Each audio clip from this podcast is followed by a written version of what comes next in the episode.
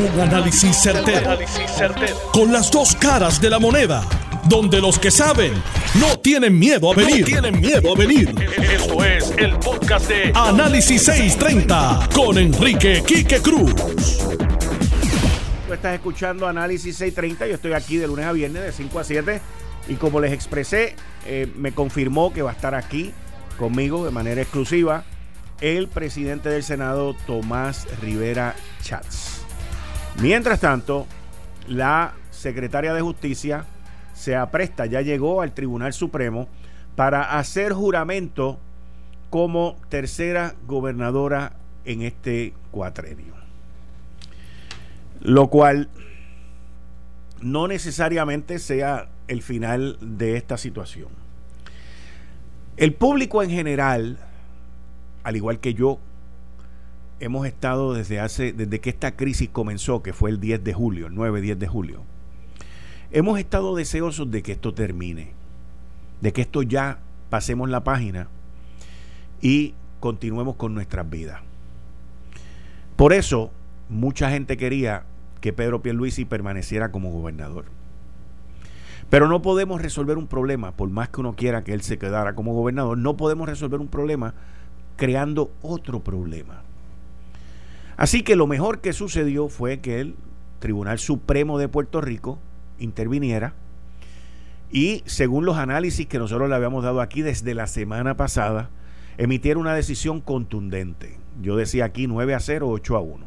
Mejor 9 a 0 de cualquier parte porque de esa manera la decisión es contundente, no es, no es dividida. El Tribunal Supremo mostró, no solamente en su decisión, escrita por el juez Martínez Torres, el juez asociado, no solamente en su decisión de que había premura, de que ellos estaban al tanto de lo que estaba ocurriendo y de que ellos también querían el que esto se resolviese.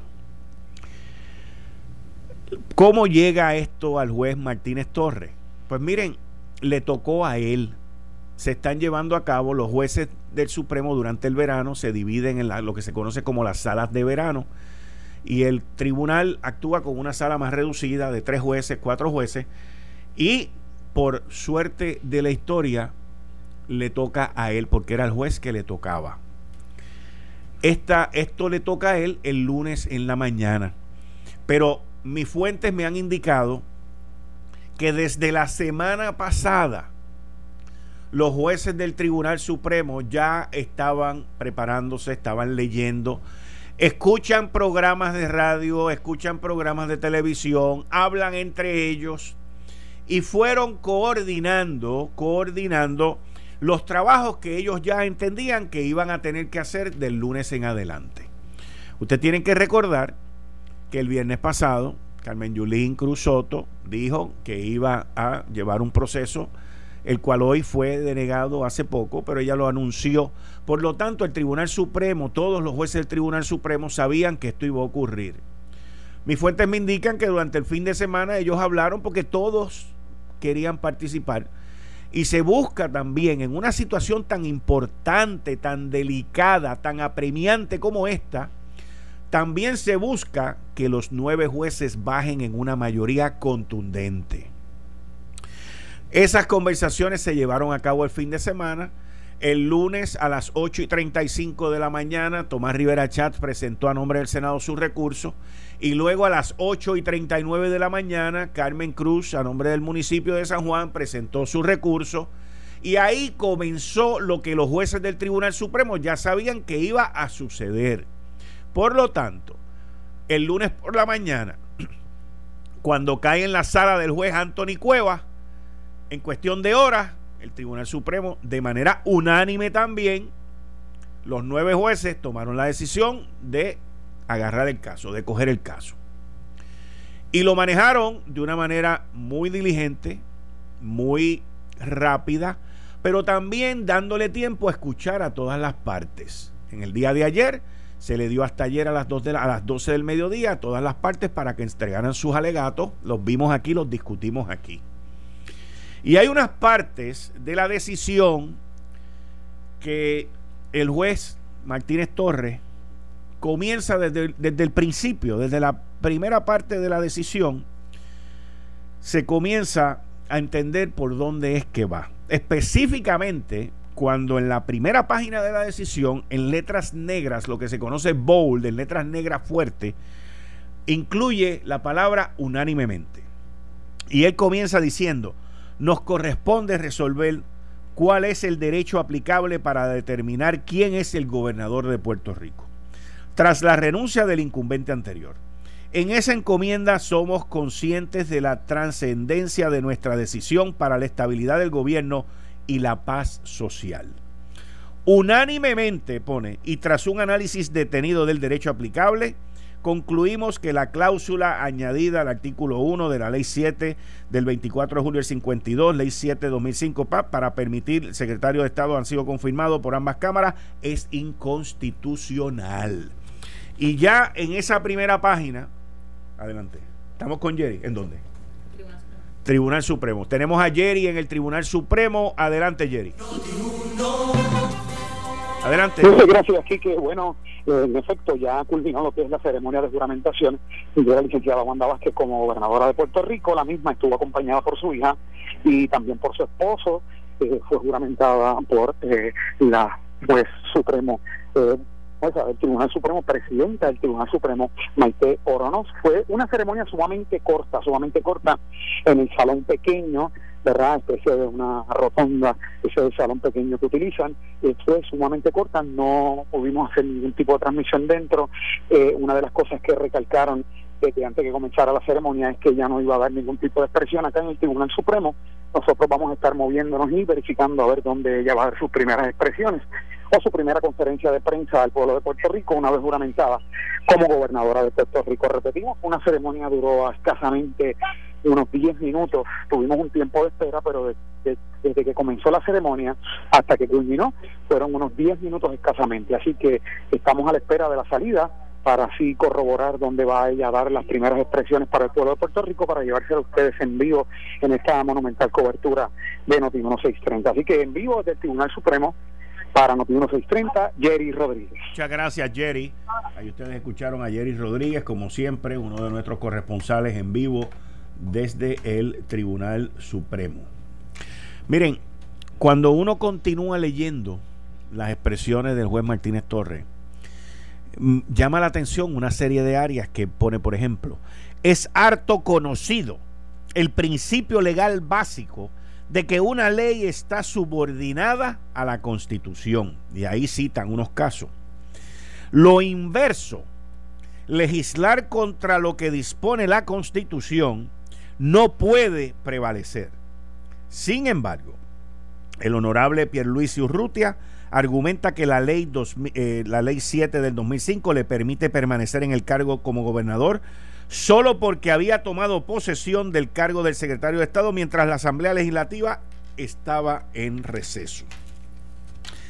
Y luego dice, no podemos avalar esa, esta posición.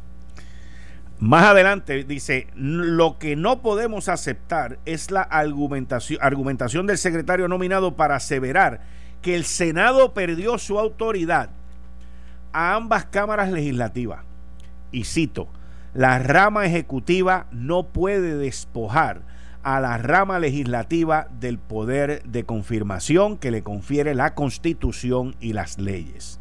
La postura del secretario de Estado nominado en su alegato ignora ese precedente de este tribunal y la importancia de esa convocatoria a sesión extraordinaria. Porque el que nombró el que llamó la sesión extraordinaria fue Ricardo Rosselló, lo cual provocó esto. Luego más adelante dice, y cito, resolvemos pues que el secretario de Estado no puede ser gobernador por el resto del cuatrienio sin ser antes secretario de Estado en propiedad. Para hacerlo necesita el aval, y ponen en letras negras grandes, de ambas cámaras legislativas. El nombramiento del secretario fue ratificado por la Cámara de Representantes, pero no por el Senado. En esa circunstancia no puede ocupar la gobernación. Y luego al final, el tribunal de manera responsable también, recordando que están publicando esto a la una de la tarde, y que es importante que haya una sucesión ordenada, el juez Martínez Torres pone las siguientes instrucciones. Y cito, para garantizar una, sucesión ordenada en la posición de gobernador, este dictamen será efectivo hoy a las 5 de la tarde, punto. Al amparo de la regla 50 de nuestro reglamento 4, LPRA, pam, pam, pam, y por ahí dice que se acortan los términos para solicitar reconsideración. Se dictará la sentencia en conformidad. También dieron un tiempo para que Pierluisi si quería pidiera una reconsideración, lo cual entendíamos, como dijo Ferdinand Mercado hoy en, en, el programa de Pedro Juan, que él entendía que eso no iba a suceder y no sucedió.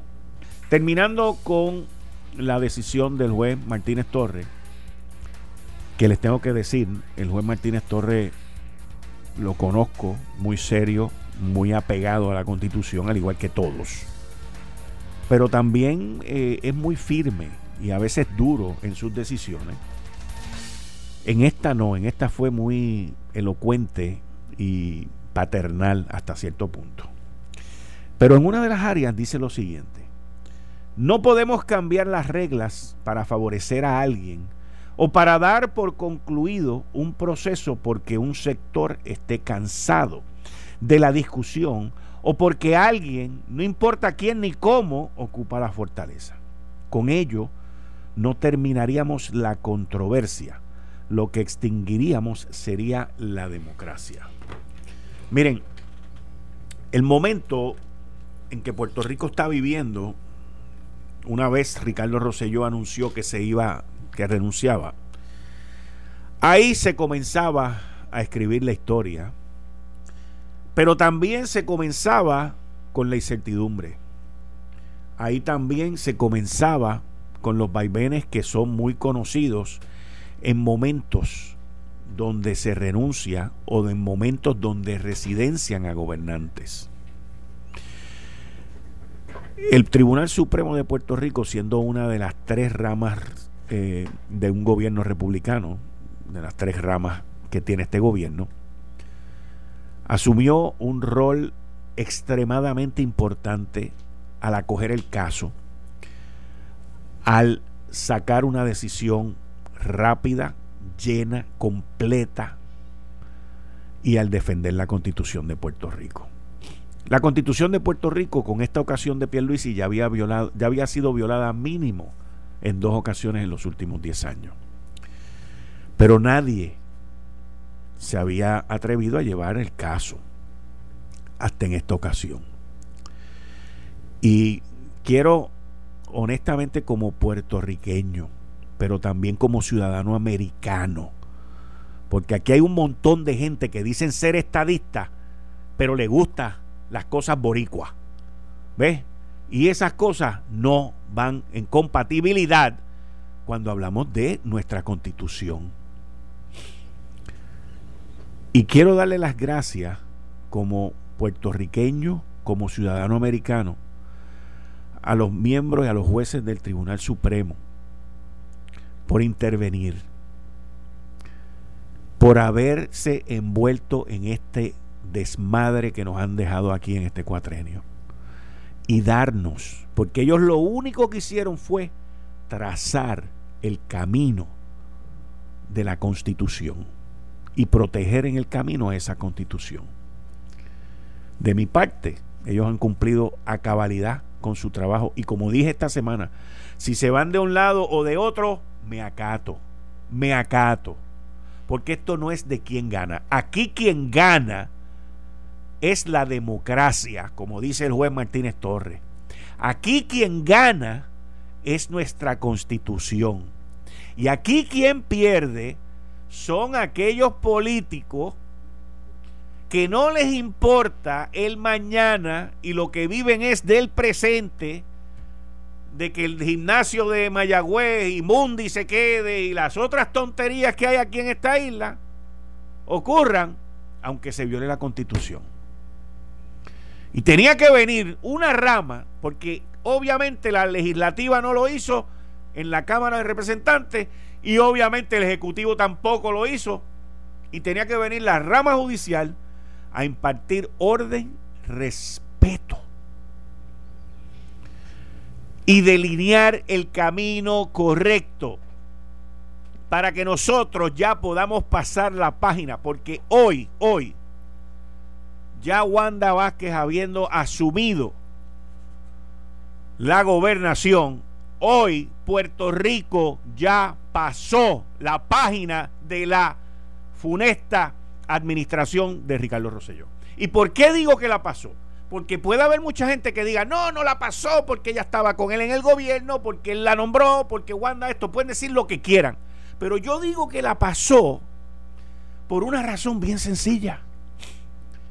Wanda no fue la escogida de él. Wanda Vázquez no fue la escogida de él. Y al ella no haber sido la escogida de él, ella no es un tentáculo de él. Y por los días, las semanas o los meses que Wanda Vázquez esté ahí, es la gobernadora legal, constitucional, que nuestra constitución en 1952 vio cuando ocurriese una situación como esta.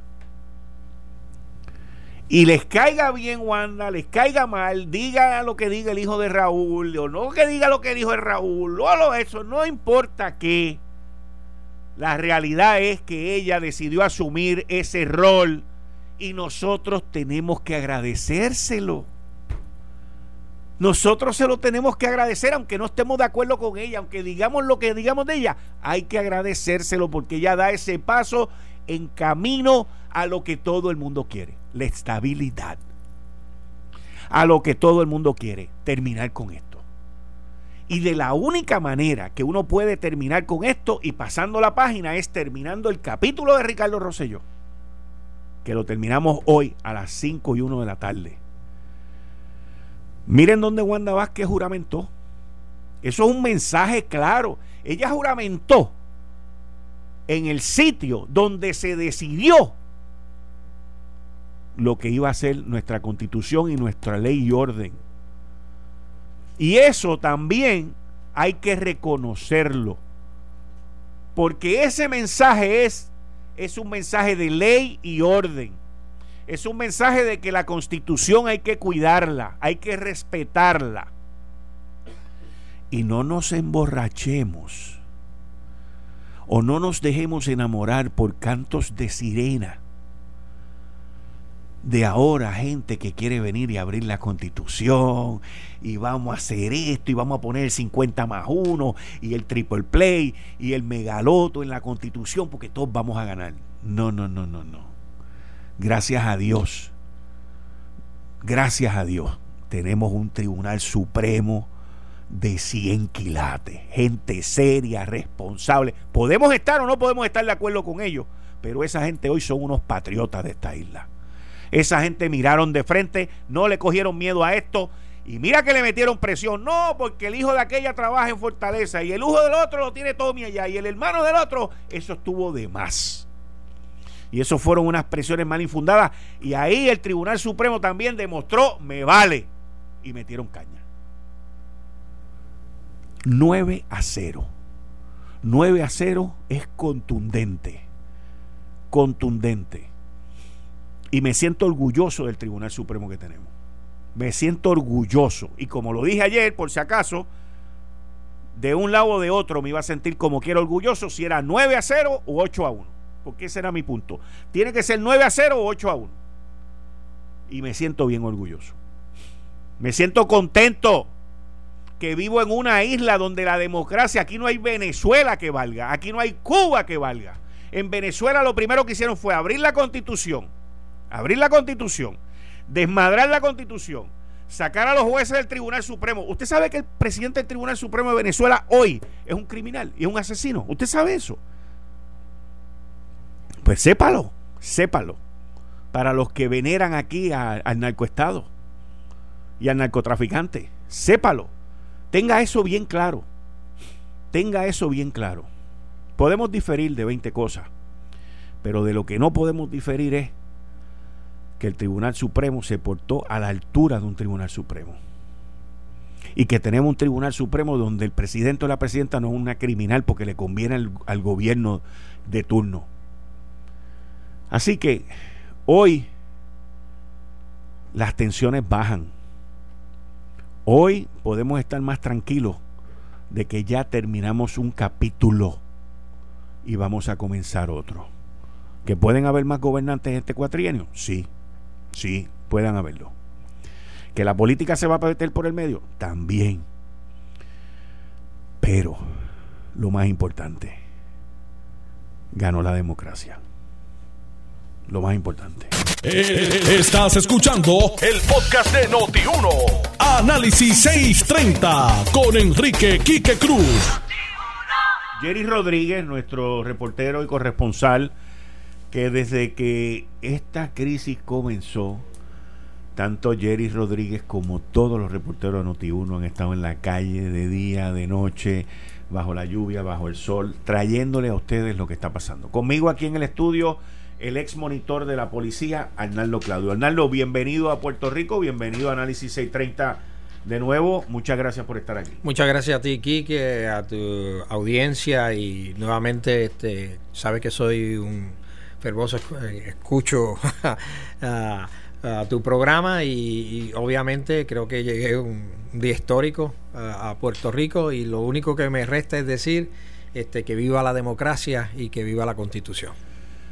Eh, tú has hecho unas acusaciones a nivel federal y a nivel estatal, acusaciones serias. Correcto.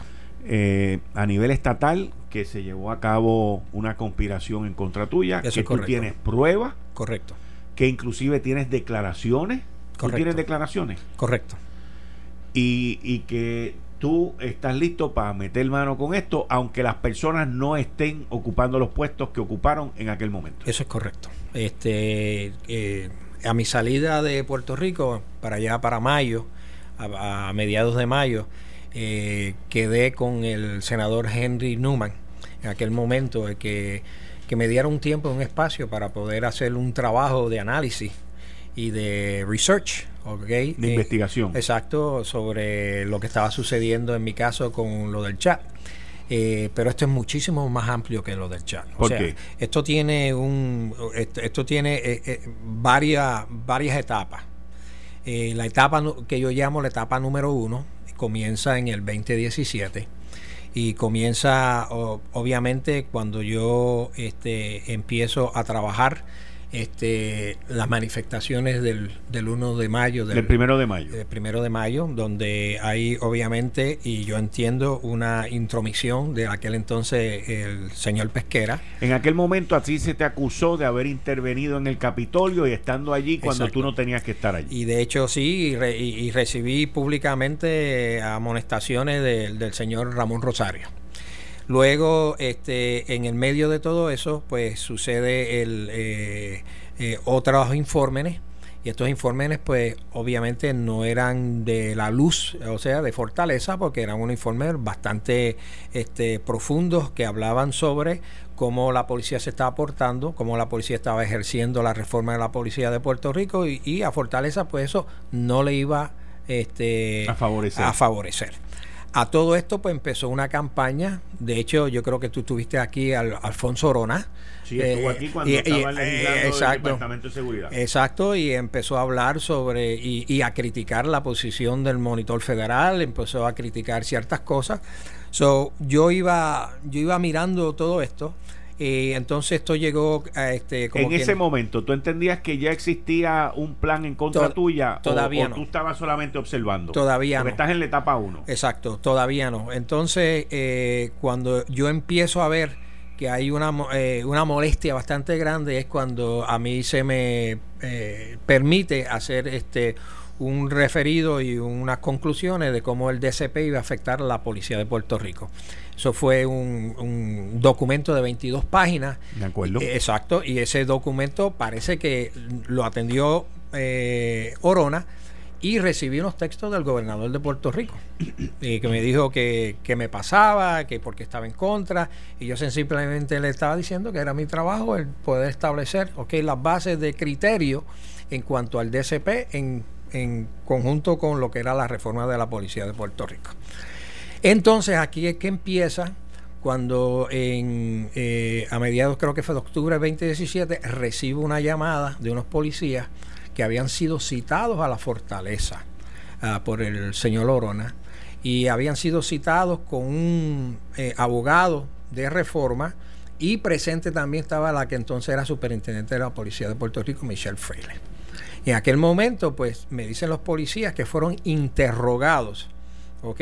Por, el, por el licenciado Orona, okay. a ver si había algo negativo o algo malo que había hecho el monitor eh, federal de la Policía de Puerto Rico para utilizar esa información en contra mía. Esas fueron las palabras que le dijeron esos policías. Eso es correcto. ¿Y esos son testigos tuyos hoy? Los dos son testigos míos. ¿Ok? okay. ¿Y, qué, y, qué y también es testigo mío la superintendente de la Policía de Puerto Rico, aquel Michelle. entonces, Michelle Freire, que estuvo allí presente. Ella estuvo presente con los cuando dos policías. Eso, es cuando le hicieron esos cuestionamientos. Eso es correcto. De sacar basura tuya. Eso es correcto. ¿Y qué contestaron? Bueno, sencillamente los dos policías... Eh, que ¿Se sintieron yo, intimidados? Eh, se sintieron muy intimidados, se sintieron acosados, pero obviamente no tenían nada que decir al respecto. Uh, de hecho, yo los conocía porque uno de ellos era militar, o todavía es militar, eh, Guardia Nacional, y el otro, pues, un amigo este, eh, que, que, a base de mi trabajo en la Policía de Puerto Rico, pues pudo obtener su amistad. Y me llamaron y me dijeron que las preguntas fueron bastante serias en cuanto a buscar cuestiones negativas del monitor federal. Ahí es cuando yo me doy cuenta que aquí está pasando algo. Pero todavía no tienes claro lo que es. No, correcto. Entonces. Pero, pero, ya tienes claro que no es nada bueno. Correcto, correcto. Entonces, eh, continúa el proceso. ¿Tú, ¿Tú tuviste que tomar algún tipo de medida de seguridad o algo a base de eso? O sea, te, No, este... porque acuérdate, yo tengo un background en seguridad y entendía que aquel momento pues no había nada que tenía que ver con un reto a, a mi persona o a mi familia en aquel momento. Eh, continúa el proceso, pero aquí es cuando yo entiendo que hay algo bastante fatídico. Fatídico. Eh, fatídico. ¿Por qué malo, fatídico? fatídico? malo usa la palabra corrupto, okay. eh, con, con alevosía, devoción. O sea, había algo aquí cuando un, un alto oficial del gobierno de Puerto Rico me llama porque había, o sea, había hecho una transición eh, eh, del, del, Departamento de Justicia de Puerto Rico a la firma Macono Valdés para llevar a cabo la reforma de la Policía de Puerto Rico y ellos se eso ya es reciente entonces. Eh, exacto. O sea, ahí es que, eso ocurrió hace poco. Eso ocurre como en, en, enero de este año. de este año. Entonces esta, esta persona, que es uno de los, obviamente, de las personas que yo tengo como testigo, me dice, mira, Arnaldo, me acaba de llamar el abogado X de Macono Valdés y me acaba de decir que ellos fueron contratados no para llevar a cabo la reforma de la policía de Puerto Rico, sino para tumbarte la cabeza. Esas fueron las palabras que Para usted. tumbarte la cabeza. Entonces, cuando yo veo por lo menos siete u ocho diferentes este, condiciones donde yo presentaba algo y no podía recibirlo, donde yo... Ante este, el juez, ahora estás, me estás hablando de la etapa federal con el juez. Exacto. Eso es después que contratan a Macones. Exacto. Y cuando Pero, te dijeron tumbarte la cabeza, ¿tú entendiste que era qué? Eh, en aquel momento... Despedirte, removerte. Eh, para mí era eh, varias cosas. Número uno era buscar mi remoción. Ajá. Como Número monitor. Dos, como monitor. Número dos era para manchar mi reputación. Okay. Número tres, eh, como, como la, las palabras que se usaron fueron tumbar la cabeza. Ajá. Pues entonces yo tomé eso también como algo físico. Ok. Uh, so, eh, empecé a, a, tomar un poco más de medidas de seguridad. En este momento, pues yo le informo al juez del PI, le informo al Departamento de Justicia Federal que esto está Por sucediendo. Escrito. Sí. En, en, un informe. No, en, en unos correos electrónicos. Okay. Obviamente no pero los puedo esos, presentar. Pero esos correos son parte del docket. Eh, del, del, exacto, del, y son parte para que la de gente sepa el docket. Exacto. O sea, el, el, el, caso, el expediente. Exacto. Y lo eso, que pasa, eso, eso, fue, eso es parte hoy del expediente. Eso es parte de, de las comunicaciones que yo tenía este, con el juez El con Pi, juez el Pi y, y con, con Saucedo del Departamento Saucedo. de, eso es correcto. de, de Justicia Federal. Es, exacto. Pero eh, lo que veo es una la palabra es inercia de parte de ellos. O sea que, Inmovilismo. Exacto, no, no, no hacen nada. Pero tampoco te dijeron, chico, deja eso y no jorobe. Eh, eh, pues fíjate, eh, me, me, es que eso es bien boricua. Exacto, pero lo que pasa es que no, no estoy bregando con un boricua, o sea, estoy bregando con un Tex-Mex, ¿ok? Del Departamento de Justicia. este... Pues entonces, pero que lleva más de 10 años, se ha boricuado también. 11. Se ha boricuado. Exacto, pero lo que estoy viendo es también que hay una hay unos obstáculos a todos a, los pedidos que yo hago. por te voy a dar tres ejemplos bien rapidito. Eh, procurar este, mirar los expedientes de, los gremios donde donde yo entiendo que hubo este represalias ilegales en contra de, los jefes de los que eso estaba ocurriendo Exacto. no abriendo me investigaciones no me dejaron verlo no te dejaron no me dejaron verlo pero de, eh, de los tres usos de fuerza que se hicieron en este el 1 de mayo del 2018. No me lo dejaron tampoco. ver. Y tampoco me dejaron ver el expediente de una teniente coronel que iba a pasar a ser la segunda de la Superintendencia Auxiliar de Responsabilidad Pública, que no había cogido el polígrafo, no había hecho la prueba de campo, no se había hecho nada. ¿Ok? Y, y yo presentando el párrafo 262 que me da acceso a todo pues sencillamente me lo bloquean. Pero yo le informo y nada. Entonces yo digo, aquí está pasando algo bastante raro en todo ya estamos en el 2019. Exacto. Y entonces pues eh, veo unos movimientos al punto que básicamente se me obstaculiza de todo. A esto aprendo que el gobernador de Puerto Rico se reunió con el juez Gustavo Gelpi. ¿En dónde? En creo que fue en la oficina del juez Gelpi. Cuando yo le pregunto al juez qué pasó, me dice, nada. ¿Pero te aceptó la reunión? Sí, pero lo que cuestión, o sea, monitor federal, juez federal, se reúne con el gobernador de Puerto Rico para hablar de mí. Y usted no me va a decir a mí qué sucedió. Usted no me va a decir a mí, o sea, si hay algunas lecciones aprendidas. Usted no me va a decir a mí, o sea, este, vamos por un, ¿me entiende? Ajá. O sea, entonces eso es bien sospechoso para mí. Porque no hay respuesta. No hay respuesta ninguna. No hay retroalimentación por parte del juez. Nada. De la conversación que ocurrió con el gobernador. Cero. Y tú estás seguro que eso ocurrió, que se reunieron. Tengo, obviamente, mi correo electrónico. Ah, tiene correo electrónico. Exacto, sí. O sea, todas estas comunicaciones live. Obviamente a mí pusieron un gag order. O sea, que estos documentos, o sea, son pertenecientes a la, corte, no se pueden presentar y esto y lo otro. Pero yo no voy a mentir tampoco. Usted me pregunta algo y yo no voy a mentir. Eh, estoy defraudado porque yo dije cuando me fui que venía en agosto preparado eh, el, senador Newman, que fue el que dijo que... Que te iba a citar. Me iba a citar. A dar una vista. Tres meses y medio pasaron. Y no te citó. Nunca me citó. Hoy hablé sobre yo... Este, Hiciste unas declaraciones. Unas declaraciones. De que no te había citado y te citó. Y hoy me llamaron y me citaron y yo le dije. Pero nada por escrito. Sí. Ah, por escrito. Sí, me llegó un escrito ahora porque yo le dije que yo salía de Puerto Rico el día 15 de este mes. ¿Tú le dijiste? Sí. ¿Cuándo se lo dijiste? Eh, hoy. Hoy le dijiste a Newman. No, se lo dije a su representante. A la eh, persona que te llamó. Exacto. Entonces me citan para el día 21. Ah, pues eso es importante. exacto.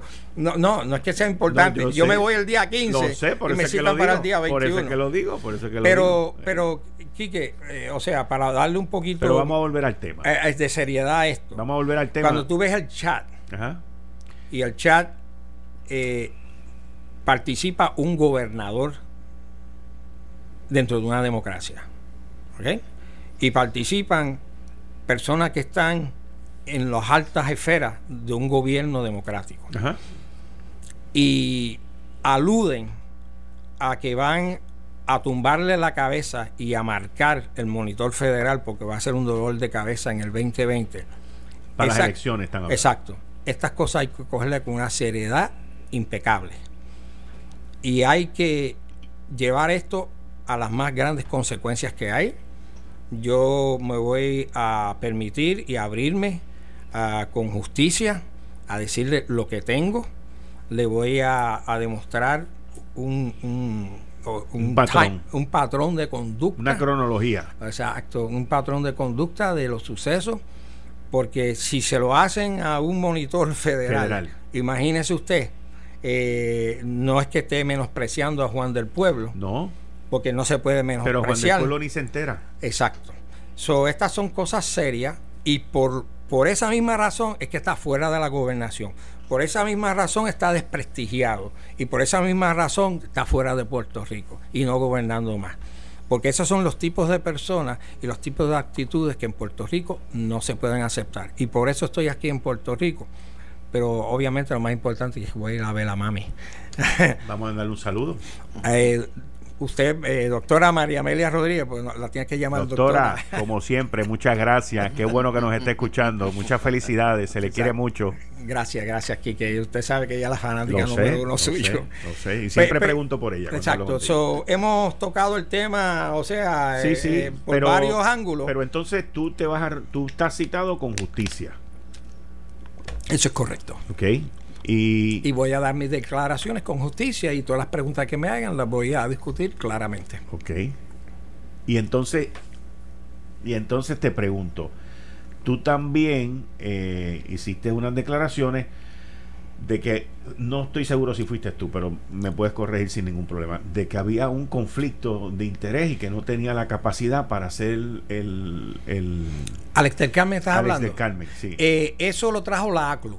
Ah, fue la ACLU. La ACLU trajo, trajo toda la, o sea, la trayectoria. La trayectoria del señor Alex del él Entró, él entró estando tú allí. Bueno, eh, o sea, nosotros conocemos a Alex del Carmen en New Orleans. Y Cuando tú dices nosotros, ¿quién es? El juez Gustavo Gelpi. ¿Y tú? ¿Dónde lo conocieron? En New Orleans, donde él era monitor federal. Él era monitor de New Orleans. Exacto, pero él sale, de, de hecho, él renuncia a su cargo de monitor federal. ¿Por qué renuncia? Eh, aparentemente hubo este una, una ¿cómo se llama? Este, un, un, problema con una femenina allá en New Orleans y este y renunció a ese Hubo una situación con una dama. Es correcto y entonces él renunció voluntariamente. Eso es correcto. ¿A quién él le renuncia? ¿Al juez federal de, que tenía el caso allá? el juez federal allá, que es Susie Morgan. Okay. Que renuncia y entonces en esa etapa es que nosotros lo estamos este ¿Y cómo, eh, cómo ustedes se topan con él? O sea, ¿cómo, Por eso nosotros los conocemos en New Orleans, entonces pues él Porque ustedes fueron a visitar New Orleans, que es un sitio donde se está llevando a cabo una reforma policial. Exacto, y lo conocemos Y allí lo conocen mientras él está trabajando para la reforma. Sí, no tenemos ninguna, o sea, opinión de él porque obviamente pues está trabajando allá, nosotros ni lo conocemos entonces viene y este pide trabajar acá y el juez El Pi pues este lo trae a, y es parte del core team acá. Este después de casi un año y medio pues él decide renunciar. Aquí. Eh, aquí eh, Pero él no estaba ya trabajando con, con, el juez en otra reforma de salud o en algo más aquí. Eso es correcto. Eh, también está trabajando, o sea, en un momento dado, porque él me lo, o sea, me lo escribió y me dijo, mira, para que sepa, estoy trabajando también en la reforma de salud. Y eso fue obviamente sorpresa para mí, que está trabajando en la, de la policía, está trabajando también... Multifacético. Multifacético. Pues no solamente eso, acuérdate, él, él es... Poli, poli. Él, es un catedrático en la Universidad de Tarleton en, en, Texas. De Arlington, Texas, la universidad. No, no, de Tarleton, Texas. Tarleton, Texas. O sea, la Universidad de Él es catedrático allí. Exacto. ¿De qué? ¿De salud? Eh, entiendo yo que es criminólogo. Criminólogo. O algo así por el estilo. Pero también, o sea, se da la situación que el juez El Pi también trabaja allí. ¿Cómo que el juez El Pi trabaja allí? Perdóname. O sea, eh, Alex del Carmen trabaja aquí eh, con el juez El Pi. Como Special Master. Ajá.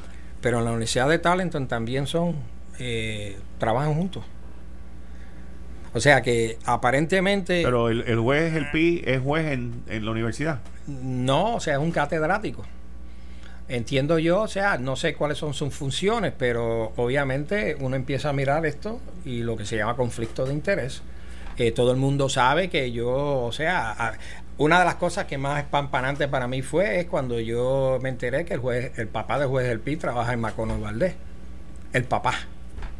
Y para mí eso fue, este, o sea, ¿cómo es posible que la firma de abogado que está llevando a caso el caso de reforma es la donde mismo trabaja el papá del juez? Y si eso no es un conflicto de interés, pues yo no sé lo que es, pero por lo menos, y eso fueron una de las cosas ¿Y, que. ¿Y cuán grande terminó siendo ese contrato?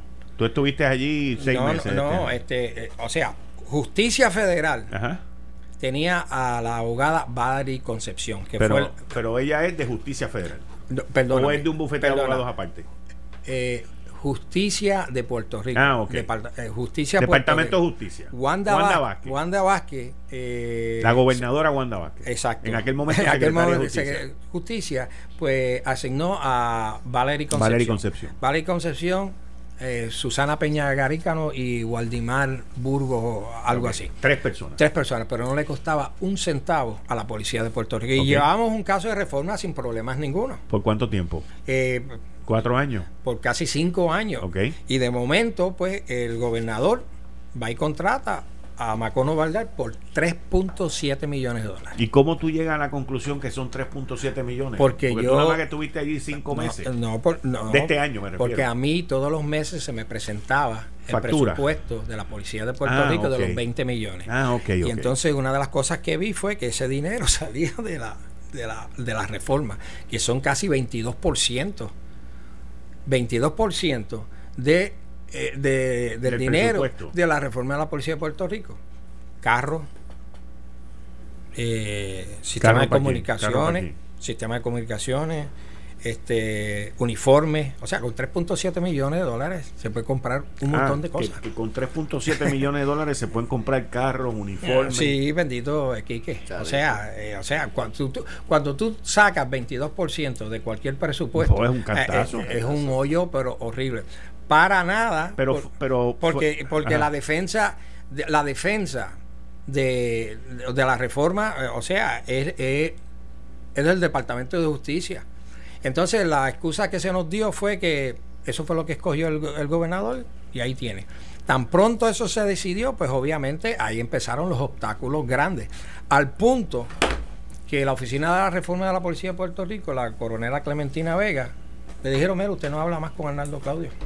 Usted está incapacitada en estos momentos para hablar con Arnaldo Claudio. Todas las comunicaciones a través del bufete de abogados. Punto. O sea que la reforma que se lleva en conjunto con la Policía de Puerto Rico, que son los párrafos 231, 232 y 233 de la reforma, desaparecieron. Se vuelve y se informa. No se hace caso. Entonces, cuando uno ve que, que el Departamento de Justicia Federal, la Corte no hace caso a los reclamos que uno hace, pues entonces uno pone en duda, ¿ok? ¿Qué es lo que está sucediendo? Y ahí es donde yo pierdo todo, o sea... Tú renunciaste diciendo que no, yo no todo. renuncio, Quique, vamos a hacerlo claro. Ok. El 14 de mayo Ajá. del 2019, yo le informo al juez Gustavo Gelpi que por favor me diera un plazo de 60 días para cerrar la oficina porque yo había perdido ya toda la confianza en él y en el proceso. Esas fueron tus declaraciones. Esas fueron mis declaraciones. Y a ver, estaba mirando un despilfarro de dinero que incluía los 3.7, además de todo el otro dinero, porque, por ejemplo, si ¿Qué usted... otro despilfarro? pues, tú coges a Del Carmen. Ajá. Del Carmen le cuesta a la policía de Puerto Rico un cuarto millón de dólares. ¿Cómo?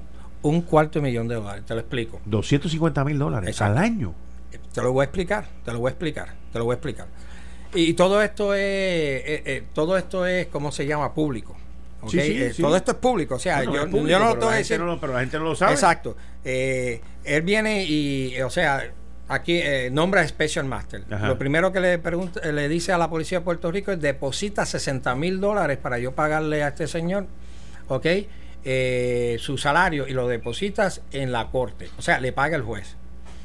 Su- luego, tres o cuatro meses después, le dice deposita 120 mil pesos para seguir pagándole a este señor. Ya son 180. Exacto.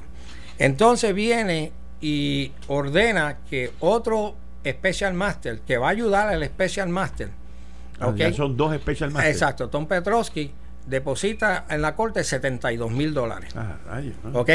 So, entonces, estos individuos vienen todos los meses, tres días, qué sé yo, y, ¿Y para qué es que se usa un Special Master? El Special Master es significativo en, eh, para la corte, pues te ayuda ah, como intermediario. Déjame ir una pausa, regresamos en breve. Estamos esperando la llegada del presidente del Senado, Tomás Rivera Chats, que quedó en estar aquí con nosotros a las 6 de la tarde y tan pronto él llegue, toma posesión de la silla. Eh, Estás escuchando el podcast de Noti1. Análisis 630 con Enrique Quique Cruz. El presidente del Senado, Tomás Rivera Chats, estará llegando aquí en breve, ya en aproximadamente entre 5 y 6 minutos, Conmigo se encuentra el licenciado Alfredo Casio, Jorge Helguera, y estamos en una entrevista aquí con el ex monitor de la policía, Arnaldo Claudio. Y en línea telefónica tengo a Jerry desde Fortaleza. Adelante, Jerry. Muchas gracias, Quique. Bueno, eh, la gobernadora Wanda Vázquez no va a hacer expresiones ante la prensa, pero sí envió sus declaraciones por escritas, bien escuetas y cortas, leen de la siguiente forma. Esta tarde he juramentado como gobernadora de Puerto Rico, tal como establece el orden sucesoral en la Constitución del Estado Libre Asociado de Puerto Rico, en el artículo 4, sección 7 y la ley número 7 del 24 de julio del 1952, según enmendada, conocida como la ley para proveer el orden de sucesión y sustitución para el cargo de gobernador. El juramento tuvo lugar en el Tribunal Supremo de Puerto Rico ante la honorable jueza presidenta del máximo foro judicial, Maite Orono Rodríguez. Llego a esta posición por disposición constitucional y por dictamen de la ley, pero con, la, con el mayor respeto y empeño de servirle a mi pueblo y de echar a Puerto Rico hacia adelante. Es con gran humildad y compromiso que asumo el cargo para dirigir los destinos de nuestro país, con responsabilidad y entrega.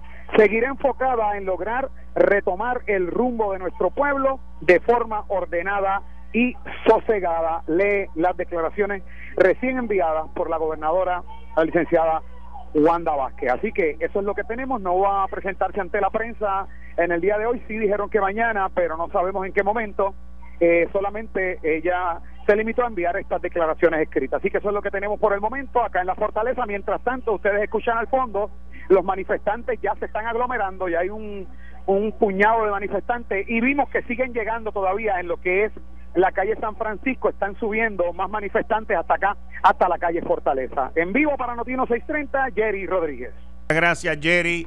Ahí ustedes escucharon a nuestro corresponsal, Jerry Rodríguez, que se ha comido la calle desde que todo esto ha estado ocurriendo con los demás reporteros aquí en Noti1, con Emanuel, con todos, todos, todos han estado en la calle. Bueno, esta gente se han votado trayéndole en medio de los, de los gases lacrimógenos, en medio de las protestas en medio de esta crisis, trayéndoles a ustedes la información. Continuamos aquí con Arnaldo Claudio, ex monitor de la Policía de Puerto Rico. Se une a nosotros Jorge Helguera y Alfredo Ocasio. Bienvenidos ambos, si no les había dicho bienvenidos anteriormente. Bueno, gracias Quique. Saludos a Alfredo. Encantado de coincidir con, con Arnaldo Claudio. Estamos hablando fuera del aire de muchas cosas interesantes por la, larga trayectoria militar de, de, de Arnaldo.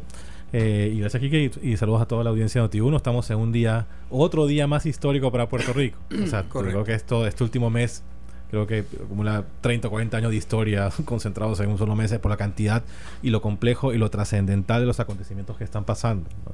Hablamos fuera del aire eh, que esto es un juego nuevo. O sea, esto, estos cambios en Puerto Rico son trascendentales. Y lo decíamos en el programa anterior.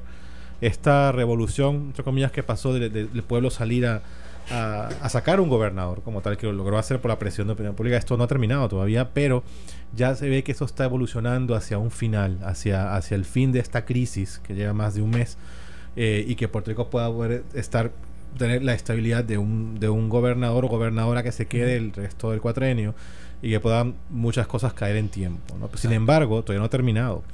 Eh, hay mucha gente que, grupo de gente que estaba en contra de Wanda Vázquez, en contra de ella como gobernadora, que van a salir a protestar.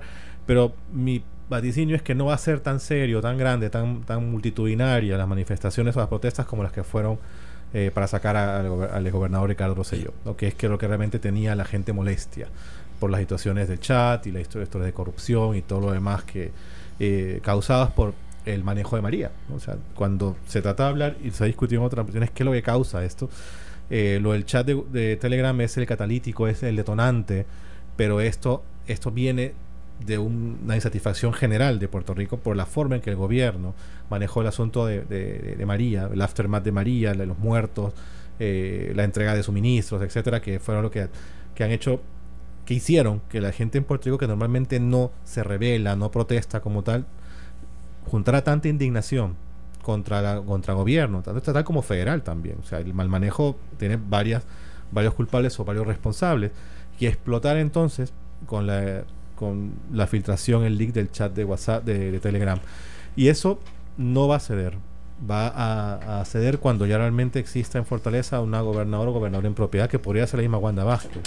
Le queda a la gobernadora actual o al que vaya a seguir el poder tiene dos objetivos. Lo primero es asegurar que su gobierno va a estar libre de corrupción, separarse lo más posible de la historia de corrupción anteriores. Y segundo, tratar el tema de María para darle closure. Todavía Puerto Rico no ha podido hacer el closure. Siguen el morning period de sus muertos porque no se han reconocido siquiera los números de los muertos. No se le ha dado la intención. El gobernador Rocío intentó hacer algo hace unos meses de un mensaje eh, una actividad ecuménica en, Fortaleza, todos de blanco como tal, pero no llegó a la gente, que es uno de los problemas grandes que tiene la administración, cómo comunicaban para ellos, no comunicaban para la gente. Y ya serían las dos recomendaciones a la, a gobernadora Wanda Vázquez o a quien le vaya a suceder. Cierra el tema de María, maneje el tema de María, asúmalo, o sea, como tal, aunque no haya sido su responsabilidad, hágalo visible y trate de separarse totalmente de cualquier escándalo de corrupción, porque esto es lo que la gente no va a perdonar va a seguir insistiendo conforme quede algún atisbo. Arnaldo Claudio. Sí, señor. Para cerrar contigo, porque ya el presidente del Senado, Tomás Rivera Chats, está aquí cerca del estudio. Correcto. Hemos hablado sobre todo lo que tú estás viniendo aquí de en la parte estatal, pero ¿hay algún alguna querella, algún procedimiento que tú estés llevando a nivel federal? Sí, y, y yo había comunicado ya eso, yo me comuniqué directamente con el director del FBI aquí en Puerto Rico, el señor Douglas Leff, eh, se hizo un correo electrónico bastante extenso. Le comuniqué todo lo que yo entendía que era un caso de conspiración de acuerdo a la información del chat y otra y, otra y otros documentos que yo había ah, recibido y había visto. Él me contestó, recibió la información Además que hemos tenido la oportunidad de dialogar varias ocasiones después de eso. Arnaldo, muchas gracias, ¿oíste? El honor, Kike, Saludos a tu mamá eh, cuando la vea, gracias, le da un abrazo y siempre ha sido un honor este, hablar contigo y para adelante con tu programa. Muchas gracias. Bueno, aquí va a estar entrando ahora en el estudio el presidente del Senado, Tomás Rivera Chats, entrando aquí con nosotros, eh, saludando como todos los miércoles. Bienvenido como todos los miércoles, a Análisis 630 y muchas gracias por estar aquí. Bueno, Quique, un saludo para ti, afectuoso. Te estaba echando de menos, hacía dos programas que no podía. tres semanas, bro. y, y, no era que no quería, era que estaba comprometido. Yo Pero siempre es un privilegio estar aquí contigo y con todos los compañeros del panel, el amigo y colega eh, Alfredo. Y Jorge Higuera. Y Jorge Higuera que está con nosotros hoy, y el amigo Arnaldo Claudio que acaba de salir de aquí, y Ronnie que está fuera de Puerto Rico, ¿verdad? Está de vacaciones, está, disfrutando. pero he hablado con él en, ¿Ah, varias ocasiones, sí, sí, le, ah, ha ido bien en, las vacaciones, así ah, que yo pues me alegro mucho por él. Así que aquí, hoy, miércoles, como todos los miércoles, de 6 a 7 en Análisis 630. Muchas gracias y muchas gracias por estar aquí. Tu impresión sobre todo este proceso y la culminación o el comienzo hoy de, de otra etapa. Bueno, Quique, yo creo que es importante que pongamos en perspectiva muchas cosas.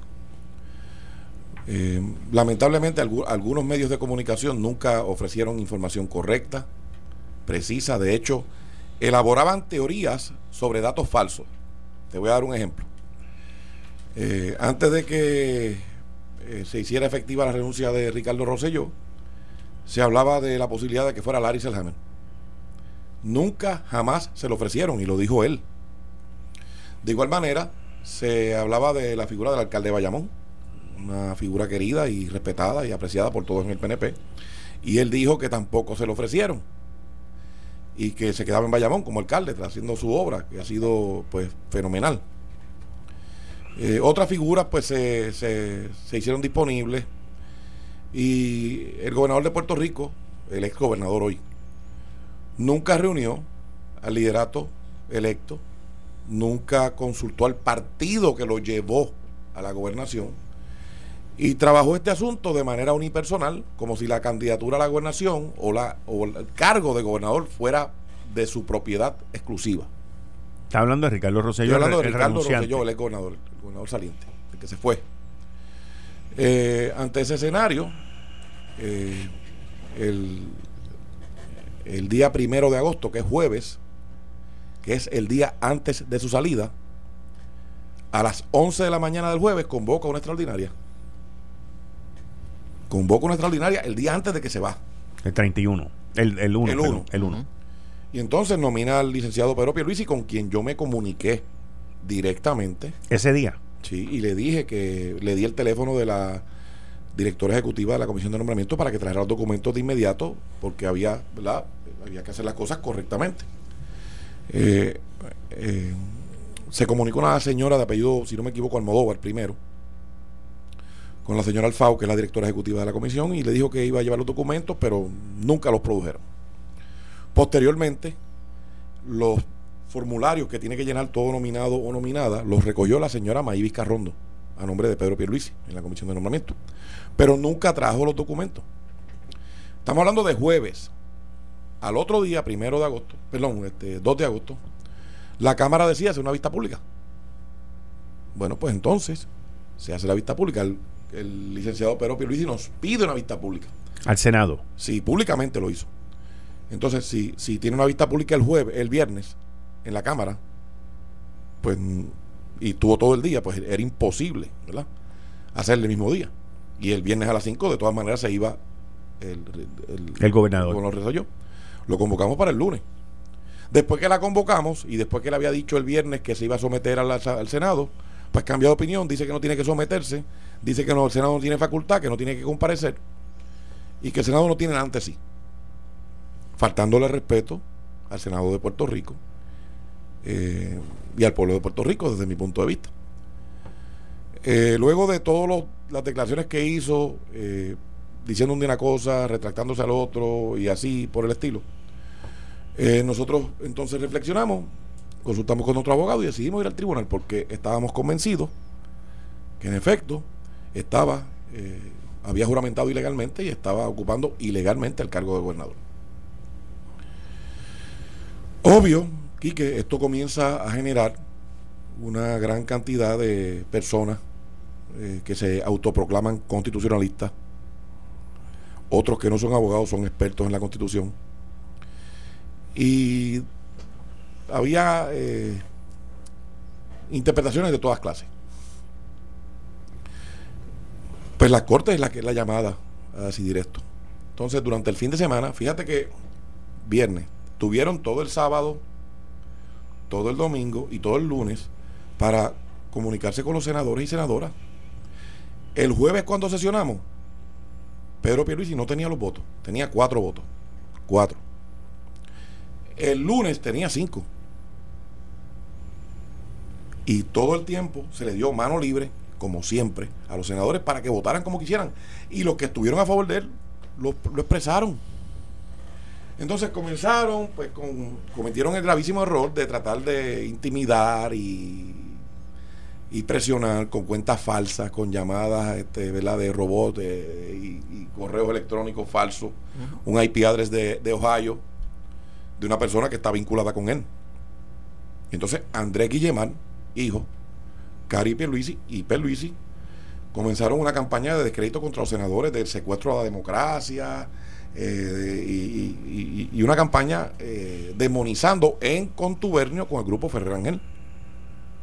Con el grupo Ferrer Ángel.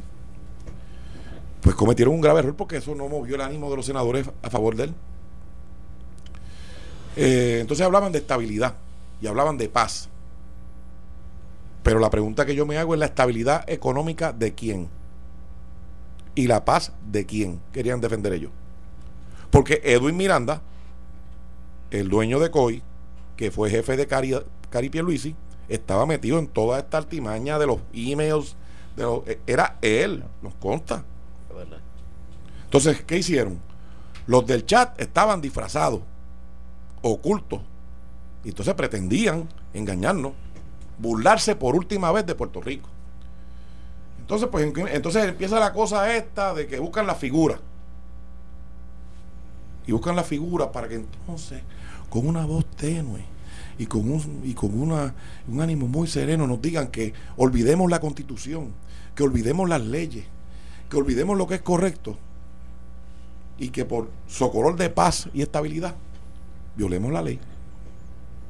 Entonces alguna gente eh, con sobrada razón se molesta aquí, que alguna gente se incomoda y había ¿verdad? tensión. Pero el día que, que que un cargo electo eh, tenga que sucumbir a violar la ley por mantenerse en el poder, ese día no vale la pena el cargo. Ese día no vale la pena ocupar un cargo porque entonces usted no está actuando conforme a la ley. Entonces usted no está honrando el juramento que hizo de defender la constitución de Puerto Rico y los Estados Unidos contra todo enemigo exterior y contra todo enemigo interior, que hay mucho, que hay mucho. Entonces comenzaron a decir, entonces, después de esa teoría, comenzaron a decir que era que yo tenía a los representantes, a familiares de los representantes trabajando conmigo, que yo tenía un poder de nómina, eso era el nuevo día. Y que yo entonces tenía controlado a esa gente. Y hubo senadores y representantes que votaron como quisieron sin ningún tipo de presión. De hecho, ninguno de ellos hizo expresiones de que nadie los llamó amenazándolos de votar para un lado o para el otro. Esos, son los hechos. Entonces, cuando vamos al tribunal, ah, no, pues entonces ahora el nuevo día y la gente de COI, Andy Guillemar, Cari Pierluisi y, y Edwin Miranda en, el contubernio, pues empezaron a decir, que pues ahora vamos a decir que los jueces del Supremo tienen gente en nómina. Milagrosamente nos dieron los teléfonos de los jueces del Supremo. Miren, mandaron email y texto. Entonces, era el constante chantaje y eh, alegada presión política para que se actuara contrario a la ley y a la constitución. Y entonces no pudo ser, no podía ser. Entonces, como querían llevar esto a una controversia política, para decir que era que yo quería aspirar, que a propósito tengo que decirte, y el compañero Henry Newman lo, lo, lo expresó en Noti1, antes de que nominaran a nadie, el compañero Henry Newman en el caucus del Senado propuso que se me endosara a mí para ser secretario de Estado, en el caucus de nosotros. Allí estaban todos los senadores. Creo que la única que no estaba era Margarita Nolasco, porque ya eh, me parece que no estaba, que estaba en el trámite de su renuncia y en cargo nuevo que ocupa de la ACA. Yo le dije allí que no. Le dije que no. Le dije que el PNP y el gobierno tienen que buscar una alternativa que fuera la correcta. ¿Y cuál es esa alternativa correcta? Ricardo Rosselló, por decir que le iba a dar un puño en la boca a Trump, dañó nuestras relaciones con la Casa Blanca. Con las consecuencias que hemos vivido. Y el trabajo que nos ha costado tratar de que lleguen los fondos. Pues la persona que esté ahí tiene que ser una persona que tenga buena relación con Trump, accesos con Trump, republicano, si es posible. O sea que no es Juan Vázquez. Ahí, eso voy luego. Tenemos entonces que buscar una, una, persona que haya sido un funcionario electo, no un derrotado de primaria. Tiene que ser alguien que ganó, un funcionario electo, para atender el problema político a lo interno del PNP, más allá de lo, del, del asunto de gobierno. Porque si usted fue electo, usted tiene un mandato del pueblo, punto. Y entonces buscar todas las alternativas para darle continuidad y que esa persona no tuviera vínculos que lo ataran a problemas con el sector privado, no tuviera amarres con la gente del chat que nos, que nos hicieron lo que nos hicieron, a todos, y que se demostrara que de verdad esa gente que causó la salida de Ricardo Rosselló y que puso en desgracia a este gobierno, se fueron. Y para mí, esa persona no era Pedro Pierluisi. Y alguna gente se molestó, Quique, y alguna gente escribió, y llamó y dijo. Yo estoy convencido que la persona correcta era Jennifer González. ¿Era o es? Es. Pero cuando se lo dije entonces a ellos, hace, antes de que nombraran a Pierluisi. ¿Por qué? ¿A quiénes son ellos? Cuando se lo dijiste a quién? A los compañeros del caucus. Del caucus, cuando ellos te ofrecieron a, ti ser secretario de Estado. Y a otros compañeros del partido. Y nunca se lo dejaste. Y le dije al gobernador. Y se lo dijiste al gobernador. Al gobernador le dije que tenías una figura electa. Y, y, y Quique, mira, Jennifer fue su compañera de papeleta. Sacó más votos que él. Es republicana. Tiene buena relación con Trump. Eso no resuelve un problema grave que tiene el gobierno de Puerto Rico por culpa de Ricardo Rosselló. Si Jennifer se mueve y se crea una vacante, le corresponde al gobernador o a la gobernadora nominar a la persona que va a ocupar el cargo comisionado. Que se podría buscar una persona que fuera demócrata quizás, o quizás independiente, o hasta un republicano. Yo soy republicano. Yo preferiría que fuera un republicano. Pero buscar una persona que se pudiera mover mejor en una Cámara de Representantes demócrata. Resolvíamos el problema de la gobernanza, el problema de Casablanca, el problema de la Cámara de Representantes y el problema político al interno del PNP. Nunca lo pedí, el cargo de secretario de la gobernación, de Estado, perdón. Y nunca me lo ofreció el gobernador. Porque Ricardo Rosselló ¿Qué tienen en común Larry Selhammer, Ramón Luis Rivera, Jennifer González y este servidor? Que no bregamos con la gente del chat. Que no tenemos esos amarres con esa gente. que no somos clavos de bufete ni de la Junta de Control Fiscal, que fuimos electos y trabajamos por los puertorriqueños y puertorriqueñas que quieren y aspiran a un mejor Puerto Rico. Esa, eso es lo que tenemos todos en común. ¿Y, qué? Eso es lo que ocurrió. Fuimos al tribunal. Entonces, cuando empezaron con, la, con las campañitas esas de los medios, COI, Edwin Miranda y su secuaces.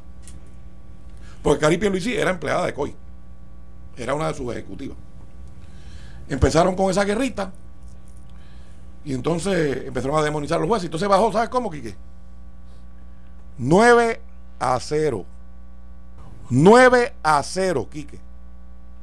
Si hubiese bajado de otra manera, estarían diciendo que fue que compraron al juez tal, que el juez tal o la jueza tal decidió de tal o cual manera porque tiene un primo, tiene un nieto, tiene un sobrino, tiene un pariente o tiene algún vínculo con alguien en el Senado, en la Cámara o sabrá yo dónde. Y entonces yo tengo que decirle al pueblo de Puerto Rico y aprovecho la oportunidad que tú me das, que las cosas hay que hacerlas bien. Si queremos paz, no podemos sacrificar calidad por prisa. Si queremos estabilidad y queremos calidad, no podemos hacer las cosas a la carrera. Los empleados de la Cámara, la secretaria que trabaja con el representante Georgie Navarro, tuvo que someter más papeles para ser secretaria que los que sometió Piero Perluisi a Georgie Navarro para, para que fuera confirmado. Esa es la verdad, Quique. Esa es la verdad. Entonces se puso a decir, no, que es que no tenían los papeles, que, no, que se confirmaron sin papeles de Hacienda y el de Educación. Falso. Todos fueron examinados, todos sometieron los documentos, a todos se les hizo la prueba de campo y se radicó un informe. Todos los documentos están ahí, sin ningún problema. Cuando sometieron a, a Maldonado, a Raúl Maldonado, sí, a Raúl Maldonado, que, que habían todos los escándalos, nosotros lo pudimos haber colgado por, por, por, por los comentarios de la prensa, pero no, no lo hicimos. Fuimos justos con él también. Investigamos. Le escribimos a, la, FBI, a Ética, a todo el mundo y nos contestaron. Fuimos justos con él y queríamos ser justos con Pierluisi. Pero lo que no es justo es que no nos sometan los papeles. Si Raúl Maldonado no hubiese sometido los papeles, no hubiese tenido la misma suerte que Pierluisi. Eh, estás escuchando el podcast de Noti1. Análisis 630 con Enrique Quique Cruz. Como todos los miércoles con el presidente del Senado, que es miembro del gabinete de los miércoles, pero hoy en una entrevista exclusiva aquí en Análisis 630. Conmigo también está Jorge Elguera y el licenciado Alfredo Ocasio. Eh, Tommy, tú me dijiste que te dieron un minuto antes de la Antes de, mira, eh, Quique y a, toda la gente que nos escucha, particularmente a los que son estadistas y progresistas como yo. ¿Qué diferente hubiese sido que Ricardo Rosselló hubiese convocado a los ex gobernadores del PNP, eh, a su padre inclusive, Carlos Romero Barceló, Luis Fortuño, a los pasados presidentes, Carlos Pesquera, que es una figura que, yo creo que este gobierno tiene que mirar en el término que resta por su capacidad y su talento. A los líderes legislativos, a los alcaldes, para discutir en consenso quién iba a ser el sucesor. Así se hubiese asegurado una votación unánime en Cámara y Senado y un consenso, no tan solo en la elección del secretario de Estado y eventual gobernador o gobernadora, sino además en la, en la continuidad de lo que nos toca hacer, no tan solo como gobierno, sino en nuestra lucha del ideal. En nuestra lucha del ideal. No lo hizo porque él creía que esto era de él y de los del chat. Y yo no dudo que esos del chat fueron los que recomendaron que, que, que pusiera Peluisi. Si hubiese hecho el ejercicio de compartir esto con el liderato de La Palma, que fue el partido que lo llevó a la fortaleza, porque si él no hubiese corrido bajo La Palma, no hubiese ganado. Entonces, ¿por qué negárselo a Jennifer, que fue su compañera de papeleta y sacó más votos que él? Que nos resuelve el problema con Casa Blanca que nos permite entonces buscar una alternativa en una Cámara Demócrata para que ¿verdad? se trabaje de la mejor forma para Puerto Rico, que nos resuelve el problema político. ¿Por qué entonces acusar viciosamente de secuestro de democracia y, decir falsedades de que yo quería hacer cuando yo le dije al Cauco que no lo quería? Y a mí nunca me lo, me lo ofreció el gobernador y ni yo se lo pedí. ¿Por qué Pedro Pierluisi titubió tanto cuando le preguntaban si negoció un indulto a cambio de su nominación? Nunca fue categórico. Nunca lo fue. Y un día decía una cosa y otro día decía otra. Así que yo le digo a, la gente de mi partido que las cosas hay que hacerlas bien, que en el reglamento del PNP, cuando Ferré fundó La Palma, nunca dijo que nos apartáramos de la ley o que nos hiciéramos de la vista larga. Ferré siempre procuró que se actuara con honradez, con ética, con apego a la ley. con respeto total a la democracia. Esos fueron los principios bajo los cuales Luis Ferré y un grupo de puertorriqueños y puertorriqueñas fundaron mi partido. Y yo no me voy a distanciar de eso porque a alguien le parezca que necesita resolver su problema de un día para otro. Yo no negocio principios y valores por voto. Y Quique, yo he tenido seis eventos eleccionarios. Bueno, ocho. Porque hubo dos, dos, veces para vicepresidente. Siempre he sido el más voto que ha sacado. Si me tocara perder, Quique, por defender mis principios, los acepto igual que las victorias. Los aceptaría igual que la victoria. Así que los que andan por ahí con ese sonsonete y esa cosa, nos vemos en las urnas. Y yo me alegro que quieran participar, porque así el que gane tiene un mandato contundente. Jennifer González. Dime. ¿Va a ser gobernador en este cuatrenio? Yo creo que sí, que debe serlo. ¿Cuán pronto? Lo antes posible. ¿La van a nominar para secretario de Estado? Yo, el, el cuerpo que tiene la facultad de dar consejo en la Constitución es el Senado. Y mi consejo es que nominen a Jennifer González como secretaria de Estado. Lo más pronto posible.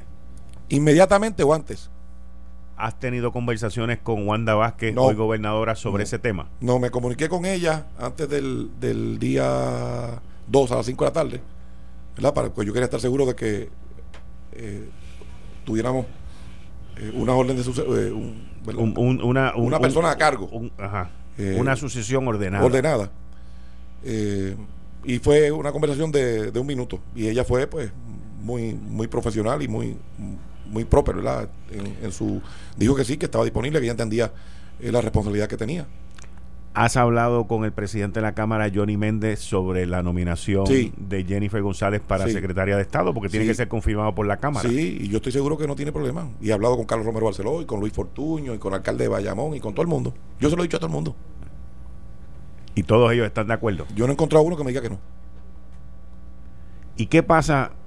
¿Qué pasaría entonces si Wanda Vázquez decide continuar y terminar el término como gobernadora? ¿Qué lo que pasa es que yo creo que aquí eh, Digo, ya ella dijo que no le interesaba. Lo que pasa es que aquí eh, cuando... Pero juramentó hoy. Bien, porque tenía que hacerlo. No, yo sé, pero la... o sea, porque, vamos, oye, a calzón quitado, la gente dice que si ella se queda, tú le vas a hacer la vida imposible como se lo ha hecho a todos los demás. Eso es lo que dicen en la calle. Bueno, no, lo que dicen en la calle, los disociadores. Correcto. Porque nosotros hemos aprobado el 99% de la legislación del partido. Porque hay mucho disociador, Quique. Lo hay. ¿Verdad? Y hay gente que dice, no, bueno, están como Saddam. ¿Tú te acuerdas que Saddam decía, esta va a ser la madre de la batalla? Y terminó en un hoyo y después lo ¿Verdad? Pero, pero tú y yo sabemos, ah. ¿ok? Que las traiciones vienen de la gente que está cerca tuya, no vienen de parte de tus enemigos. Y tú y yo sabemos que yo me sé defender muy, pero que muy, pero que muy bien. Sí. Y los buenos son muchos más. Exacto. Y el que quiera hacer algo, porque pues que se tire que está llanito. No hay problema ninguno. yo, yo te digo, Quique, yo no tengo ningún problema con eso. Eh, yo, Pero volviendo a Jennifer. Yo apuesto, yo apuesto a, que hay espacio para el diálogo, yo apuesto a que hay espacio para el entendimiento, yo apuesto para que se a, que la gente entiende que esto es un cargo que le corresponde al Partido Nuevo Progresista, que el pueblo votó por el Partido Nuevo Progresista y que la mayoría del gobierno es del Partido Nuevo Progresista y yo, eh, yo estimo que habrá buena fe en las conversaciones y que se actuará conforme a eso. Hoy tú hiciste unas declaraciones eh, cuando salieron, buenas tardes, luego de la decisión del, Tribunal Supremo, y, fuiste también bien contundente en que hay que limpiar la casa. Hay que limpiar la casa. Y que yo no tengo ningún duda. Porque aquí, aquí alguna gente habla de limpiar la casa. Entonces, mira, aquí que te voy a dar un ejemplo. Yo te voy a decir una cosa que a mí me chocó muchísimo. Cuando Keller se fue, que se fue en medio de unas insinuaciones similares a las que se fue Ricardo Rosselló. Similares. Ella escogió a una persona para que fuera sucesor. Entonces le brincó por encima al subsecretario, a los secretarios auxiliares. Bueno, le brincó por encima a tanta gente. Entonces fue a tener allá donde estaba el director regional de San Juan. Óyeme, Quique, eso a mí me estuvo tan raro. Y esto de Pierluisi a mí se me parece tanto a eso. ¿Por qué Ricardo Rosselló no consultó con el partido? Con el liderato electo del gobierno, los alcaldes, alcaldesas, la comisionada residente, que fue su compañera de papeleta, los representantes, los senadores, todos. ¿Por qué no? O sea, porque él quería que eso, eso era de él. Y él quería poner una persona allí que respondiera a, lo que me imagino yo que es su visión. Y no. Él y la gente del chat se tenían que ir y hoy con la decisión del Supremo se van. Se van. Limpiar la casa. ¿A qué te refieres? No, no tan solo hay que limpiar la casa, hay que desinfectarla. Porque si es innegable que el gobierno tuvo buenos números en el desempleo, en la tasa de participación laboral, en el asunto económico. Eh, eh, se hicieron grandes cosas, ¿verdad? Que se aprobaron. Se hicieron grandes cosas. Pero lo dañó él con su actitud y sus comentarios en el chat. Y con las acciones que no están reflejadas en el chat. Y con todo lo que hablaron que no lo escribieron en el chat. Que eso eventualmente saldrá. Porque hay investigaciones corriendo por todos lados. Así que, Quique, de nuevo, cuando tú ves que usaban en el chat se reflejaba que usaban los sondeos. ¿Qué era? ¿Cuál es la estrategia de Luisi? La misma. La demonización. Vamos a caerle encima. ¿Te acuerdas aquella frase? Lo mismo. me trataron de caerle encima a mí. Lo de para qué. A mí me tienen que dar bien duro. ¿Y sabes qué? No pudieron. Aquí estoy. Sanito, viviste y coleando. Y defendiendo a Puerto Rico como lo juré hacer. Y sin miedo. Y sin miedo. Trabajando con verticalidad y honradez, igual que todos mis senadores y todas mis senadoras. No lo lograron, Quique, y eso, eso, eso a, los Ferrer Ángel eso les causa una, una, una comezón terrible en varias partes. De, eso le, le, arde. Hablando del partido, del Partido No Progresista, que fue el que ganó las últimas elecciones, eh, y que ha pasado por... Y que es nuestro deber buscar las alternativas para volverlas a ganar. Eso no Ricardo Rosselló no lo pensó, ni Pierluisi tampoco. Porque él y Ricky solo, allá secretamente, ellos dos decidieron. No, eso no es así. Eso no es así. ¿Cómo se van a sanar las heridas que hay en el partido? Se van a sanar, Quique, porque todo el mundo entiende, la gente lo va a entender ahora. Porque como comenzaron con la cosa aquella de que era que yo no quería que fuera Pierluisi porque quería ser yo, lo cual fue falso. Era una mentira. Igual que eso que decían que nos habían sometido a una lista de siete, eso es otro embuste. La lista de los siete. Eso es mentira. ¿Te sometieron a una lista de siete? No me sometieron a una lista ni de un nombre. O sea, no soy embuste. El que diga es un embustero. Igual que el que diga que Pierluisi tenía los votos, es otro embustero más. Yo me paré allí y lo dije que tenía cinco votos y los senadores estaban allí frente mío.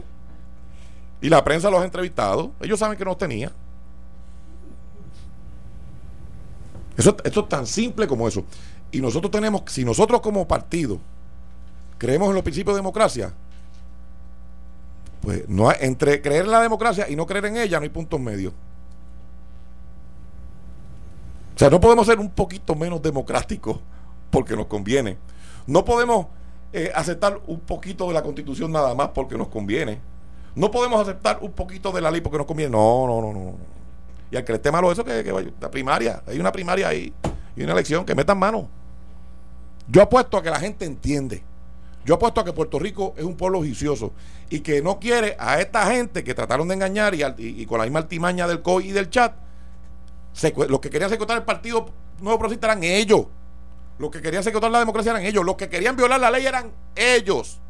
Y yo los llevo al tribunal para que cumplieran la ley. Y el tribunal me dio la razón a mí. 9 a 0. Se cogieron una chiva. Hay corrupción en esta administración y por lo tanto tú estás diciendo que hay que limpiar la casa. Hay que limpiar la casa porque ha habido denuncias y ha habido arrestos, Quique. Como lo ha habido en todas las, en todas las administraciones, en, una escala mayor o una escala menor. La lucha contra la corrupción, igual que contra el crimen, es constante, Quique. Es constante. Esa es la verdad. El, el presidente del Colegio de Médicos dijo por aquí por Notiuno Víctor Ramos, el doctor que él quería, Que, de hecho presentó una ponencia, que lo amenazaron y trataron de intimidarlo para que no hablara en contra de Pierluisi. Eso, desde mi punto de vista, puede rayar en conducta criminal. Entonces aquí hay gente que, pues, pues, que quieren que uno, no, mira, bendito, vamos, vamos a resolver esto porque queremos paz. para quién? Estabilidad económica para quién? A mí no me dan consecuentos. A mí que no me vengan con ese cuento. La paz es para todos y la estabilidad es para todos. No para algunos sí y para otros no. Y limpiar la casa es limpiarla de verdad, no es barrer el polvo bajo la alfombra. ¿Y cómo tú planeas hacer eso en conjunto con el gobernante? Lo que y- ocurre es que alguna gente quiere singularizar en, en una persona todo. Por eso te Y es digo. el equipo. Por eso te digo, por eso te digo, Yo en siempre- conjunto con... Yo siempre he creído en que el equipo es el que tiene la responsabilidad. Los alcaldes, las alcaldesas, la comisionada, eh, los legisladores, todos, los presidentes municipales, que hay que tomarlos en cuenta. Nosotros tenemos 45 presidentes municipales que tenemos que, que tomar en cuenta. Son líderes que fueron electos en sus pueblos. No son alcaldes, pero fueron electos presidentes de- en sus respectivos municipios del partido. Nosotros tenemos que hablar con esa gente. Y aquí hay aquí dos o tres que se creen que pueden decir por todos los demás. Y no, y no es así. Entonces, los que me acusaban a mí de, de- tener cautivo al Senado, eran los que los querían que la cañona votaran como ellos querían. Los que los estaban cañoneando eran ellos, no era yo. Miguel Romero pudo votar por Pierluisi y dijo, di- dijo que iba a votar por él. Newman también. Eh. Él, era, este, Pierluisi tenía los siguientes votos. Newman, Miguel Romero, Zoé Lavoy, Luis Daniel Muñiz y Mitale Padilla. Esos eran los cinco votos que tenía, más nada. Porque Carmelo no estaba en Puerto Rico y Carmelo bien pana de Andy Guillemar, pero no estaba en Puerto Rico. No sé si ahora se enoje Andy con él, ¿verdad? Pero eso puede pasar también. ¿Hay disgusto con Carmelo? En, el caucus hay disgusto. Salió Nelson Cruz, salieron dos o tres. Hay algunos que compañeros. él es el portavoz, que él no Quique, estaba aquí, Quique, que está sí. de viaje. Está bien, Quique, hay pero- disgusto. Está bien, Quique, pero lo que pasa es que los eventos que ocurrieron fueron imprevistos. Sí, Y en eso ten- estamos y- claros. Y Carmelo, el portavoz, tenía una responsabilidad como presidente del caucus de legisladores estatales hispanos. Y, ta- y estaba teniendo unos eventos. O sea, no fue que él estaba paseando. Y alguna gente se molestó y el compañero Carmelo Ríos, pues comparecerá al caucus y, re- y rendirá cuenta. Y, y no hay ninguna animosidad. O sea que él sigue teniendo tu confianza y va a seguir siendo el portavoz. La, la confianza de todos los compañeros, ¿verdad? Todos los días se revisa. Todos los días. Allí se discute todos los días diversos asuntos. Pero yo te aseguro a ti que en el caucus del Senado del PNP no hay problema. Puede haber que al- alguien tenga una molestia, puede, puede que alguien reclame alguna explicación. Eso es válido, Quique. Eso es muy válido. Pero de eso a que haya aquí una guerra, no es así. Si, si ya tú estás cerrado y enfocado en que Jennifer debe ser la comisionada de Estado, me menciona- secretaria de Estado. La secretaria de Estado, perdón. Bueno, comisionada de Estado, en lo Bueno, que se llena la vacante también. Pero sí, gracias por la corrección. Sí. La secretaria de Estado, eh, ¿a quién tú tienes en mente para Washington? Porque ya tú tienes que tener en mente, tú, tú, tú, Pero, tú Quique, mueves y pones. Qui- Quique, no. No, no. En la mente estoy hablando, No, en tu no, mente, en tu mente, en tu Quique, mente. Es que eso tiene que ser una decisión del partido. Eso tiene que ser una decisión. Carlos Romero Barceló fue comisionado residente. Luis Fortuño fue comisionado residente. Tenemos personas que conocen, ¿verdad? Eh, la dinámica allí. Tenemos otras figuras que. y se han hecho disponibles en, en este Bueno, proceso. Lo que es que, lo que, pasa es que un, un paso a la vez. ¿verdad? Primero tenemos que resolver el problema de la gobernación. Ajá. Y pero yo creo que eventualmente tenemos que buscar una, una figura que, que con- De consenso. de cons- además de consenso que sea la figura apta, pero que tiene que ser todo el partido. O sea, esto no es una decisión que toma Jennifer y yo, o Jennifer, Johnny y yo. No, no, no, no. Esto es una decisión que tiene que tomar el partido. Hay que consultar a los alcaldes, a las alcaldesas, hay que consultar a los presidentes municipales, a los organismos auxiliares, a los líderes que ha tenido este partido, como Carlos Romero Barceló, Luis Fortuño, que son figuras respetadas y reconocidas en el Congreso. Luis es republicano y don Carlos es demócrata. Hay mucha gente nuestra que puede colaborar en, la, en identificar varias personas y entonces sentarnos todos y hacer las cosas bien. Si Ricardo Rosselló la hubiese hecho bien antes de irse, si hubiese hecho algo bien antes de irse, no estaríamos aquí. Esto lo provocó él. Él por hacer las, por, ser- por hacer las cosas mal hasta el último minuto. La presidencia del partido. Ajá. Eh, si Jennifer termina siendo gobernadora, Pues le tocará a ella, sin lugar a le dudas. tocará a ella. Sí. Y te pregunto por conocimiento, ella puede delegarle eso y decir, no, este, puedes tú continuar porque yo tengo mucho que hacer aquí. El reglamento del partido lo que dice es que cuando hay una renuncia del presidente, como ocurrió con Ricardo Rosselló, Ajá. pues se escoge entre los tres vicepresidentes uno. Johnny y ella me pidieron a mí que yo fuera presidente interino. Yo soy el presidente interino. Eh, mañana había un, un directorio. Que, que el rumor era que lo habían cancelado porque este, te iban a desbancar. Ese es el rumor. ¿Escuchaste a alguien diciendo que me iba a desbancar? No, ¿Escuchaste a los alcaldes respaldándome? en el periódico, en el propio periódico, todos los alcaldes respaldándome. Miren, a mis enemigos, yo sé que ustedes me miran con rabia. No pueden conmigo. Reconózcanlo. Por favor, dejen la pamplina. Yo estoy trabajando por mi partido. O sea, presidente interino, se tiene que convocar una asamblea general, pero por todas las circunstancias que están ocurriendo, ¿verdad? Donde inclusive podríamos tener una nueva gobernadora en los próximos días, y hay una vacante al Senado, pues para que en esa asamblea podríamos escoger al presidente en propiedad, cubrir la vacante y cualquier otra determinación que haya que tomar. Eso es sentido común, eso es prudencia. Eso es sentido común. Si yo quisiera hacerlo de otra manera, pues amarrábamos, y vamos a escogerle y vamos. Y que no. El PNP no es de nadie en particular, el PNP es de todos los estadistas. Y tenemos que honrar la memoria de don Luis Ferré y esos puertorriqueños que en condiciones inhóspitas fundaron el glorioso Partido Nuevo Progresista. Y, recapitular y seguir hacia adelante para afianzar el movimiento ideológico y tener una oportunidad real de ganar la elección en el 2020. Ese es nuestro compromiso, Quique. No hay ninguna aspiración individual ni, ni deseo de secuestrar. Aquí hay gente que son mezquinos. Aquí hay gente que se creen que pueden venir a amenazar a, una persona porque ocupa un cargo. No, nos vemos en la primaria. Seguro, vamos a ver. Yo, yo le digo, miren los números. Miren los números y. Y el que tenga miedo de competir, ¿verdad? De perder, no debe tener derecho a competir. Tan sencillo como eso. Y si yo quisiera aspirar cualquier cargo, cargo, yo lo decía aquí que yo no. Aquí hay gente que, que, yo tendría miedo de decir que quiero correr por una cosa por otra. Así que, que mira, a la gente del PNP, si queremos limpiar la casa, si queremos paz, si queremos estabilidad, vamos a empezar por hacer las cosas bien, no a la carrera, no a lo loco, no desinformado, no con faena montadas por el grupo de COI y los miembros del chat. Tenemos que hacer las cosas conforme a la ley, a la constitución y sobre todo a la conciencia. Porque rápido empiezan con las especulaciones. Entonces, yo te pregunto, Quique, ¿verdad? No hay nada más. Yo creo que para mí no hay una herramienta más fuerte que una conciencia tranquila. Si uno duerme bien. Súper bien, Quique. Súper bien.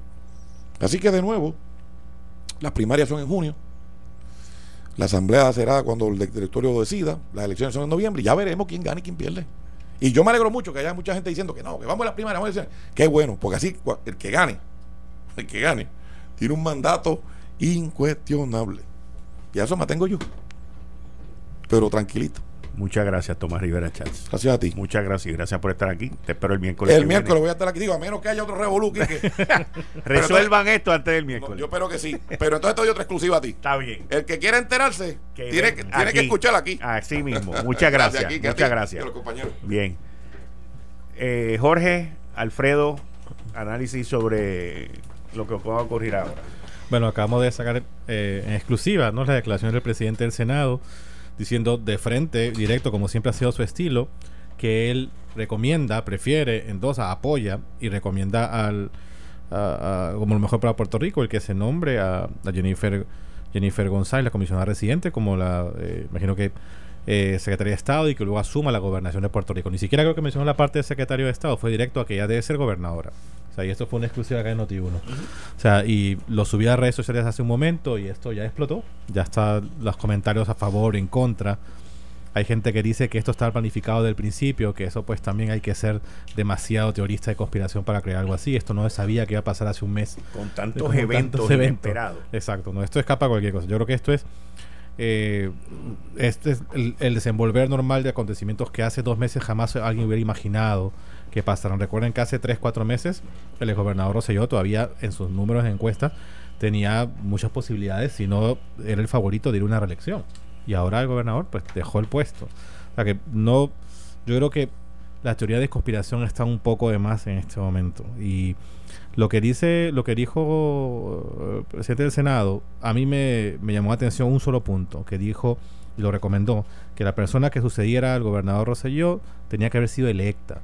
Y es algo que no se había escuchado antes, que en realidad las únicas dos posiciones electas en el Ejecutivo siempre son la comisaría residente y la gobernación, eh, aparte de lo que es la rama legislativa.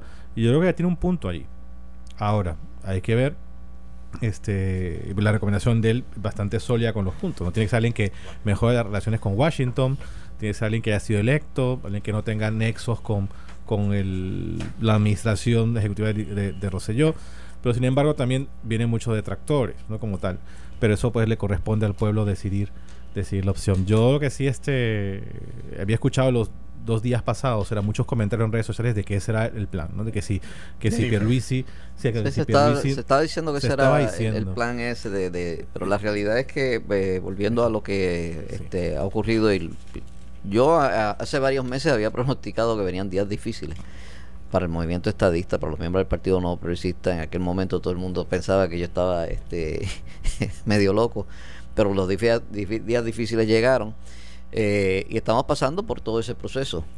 Eh, las palabras del presidente del Senado de que hay que limpiar y desinfectar el partido, yo, yo las suscribo, es parte de lo que ha sido mis señalamientos a través de más de año y medio de lo que está ocurriendo internamente en el partido. Y hay una, una gran oportunidad para que esto se dé.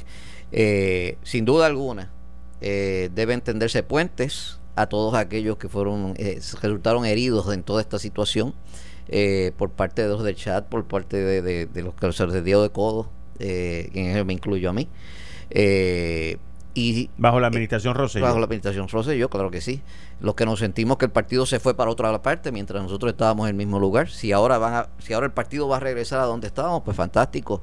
me alegro mucho si esa va a ser la actitud, pero tenemos que ver en el camino toda esta situación eh, y en especial la cuestión de, de, la, de las vacantes, si, si la posición del partido va a ser que Jennifer sea la persona que ocupe la Secretaría de Estado y posteriormente la gobernación, pues es fantástico. ella, es, ella es republicana, pudiera tener, este, abrir puertas nuevamente en la Casa Blanca, aunque aunque en la pasada campaña ya no respaldó a Donald Trump y de hecho hasta el mismo día de la convención estaba eh, en contra de que Donald Trump fuera el, candidato, aun cuando él había ganado la nominación.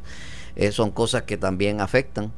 Eh, en cuanto a la sustitución entonces de, Jennifer en, el Congreso, que aunque hay una mayoría demócrata en la Cámara de Representantes, la realidad es que en el Senado lo controla el Partido Republicano y que la administración es republicana. Yo creo que a quien se debe buscar. Una persona de credenciales republicanas para continuar ahí, porque la, no hay duda alguna de que todo esto va encaminado a que el presidente Trump va a repetir en el 2020 y la gran posibilidad de que el Partido Republicano recupere eh, la Cámara de Representantes está ahí latente y fuerte eh, ante todo lo que está ocurriendo. Así que eh, hay que traer, como si se va a limpiar el partido, hay que traer caras nuevas hay que traer personas que, que no hayan estado vinculadas en esta administración eh, y definitivamente, pues las puertas, eh, si van a abrir las puertas, pues estaremos ahí. Muchas gracias, Alfredo. Jorge, muchas gracias. Los veo el miércoles que viene. Esto fue el, podcast de Notiuno. Análisis 630 con Enrique Quique Cruz. Dale play a tu podcast favorito a través de Apple Podcasts, Spotify, Google Podcasts, Stitcher y notiuno.com.